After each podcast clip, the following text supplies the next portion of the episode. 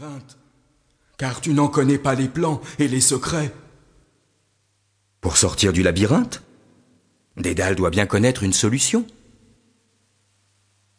On envoya chercher Dédale, l'architecte, mais il resta introuvable. Père, je vais tenter ma chance. Cela a assez duré. Notre peuple ne doit plus se laisser faire et vivre dans la peur. Le roi Égée finit par céder devant le courage de son fils, l'embrassa et partit tristement se coucher.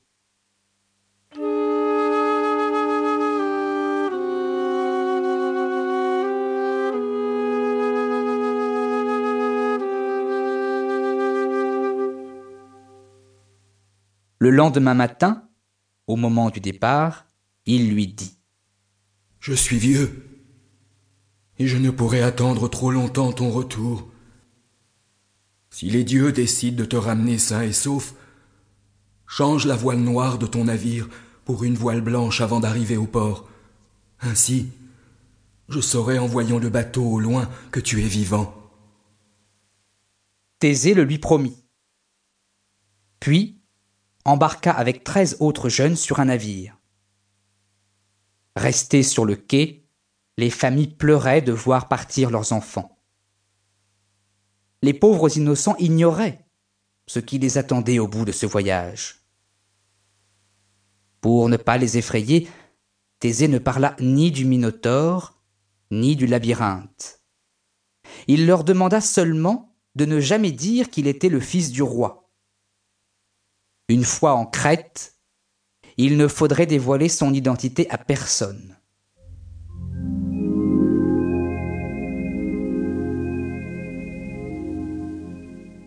Malgré la présence rassurante de leur chef, les compagnons de Thésée ne dormirent pas beaucoup à bord du bateau.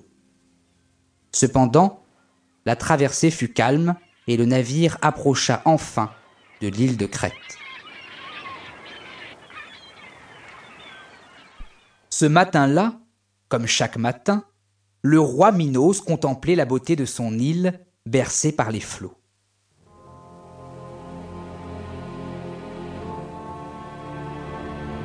Sur la terrasse de son palais, fait d'or et de marbre, il vit le bateau envoyé par Égée entrer dans le port. Minos se réjouit de l'arrivée des quatorze nouveaux prisonniers. Il souhaitait les accueillir comme de grands invités. Il avait prévu de leur offrir un somptueux repas, mais bien sûr, ils finiraient tous perdus dans le labyrinthe, dévorés par le Minotaure.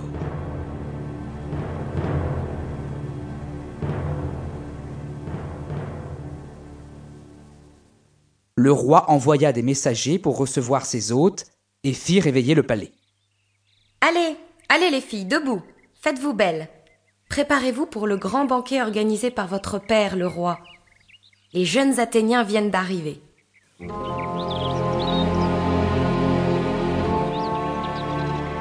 En disant cela, la nourrice s'aperçut très vite que la belle petite Ariane avait sa tête des mauvais jours.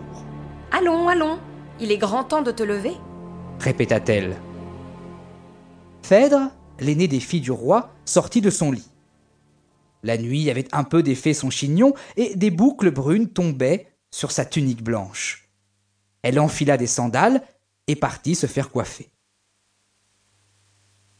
J'ai encore fait un horrible cauchemar cette nuit, dit Ariane en se frottant les yeux lorsque, les rideaux ouverts, sa chambre fut inondée de soleil. Allez, oublie ton mauvais rêve, la nuit est finie. Regarde la belle journée qui s'annonce, dit la nourrice en s'approchant d'elle. J'ai des images horribles plein la tête. Comment veux-tu que je me lève? Bon, ça suffit, tu vas être en retard. Non, non et non. Je ne me lèverai pas. Je sens bien que vous avez un secret, et personne ne me dit rien. Ma mère ne me répond jamais. Elle a toujours l'air triste.